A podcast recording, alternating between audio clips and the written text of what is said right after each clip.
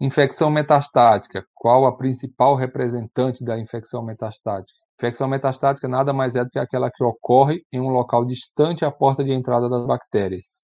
A principal representante na odontologia de importância odontológica seria a endocardite bacteriana.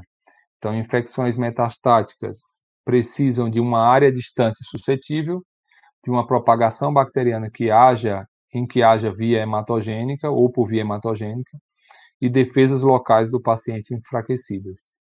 A endocardite bacteriana é o principal exemplo dessa infecção metastática de um trombo estéreo que existe sobre uma válvula cardíaca anormal, já previamente doente.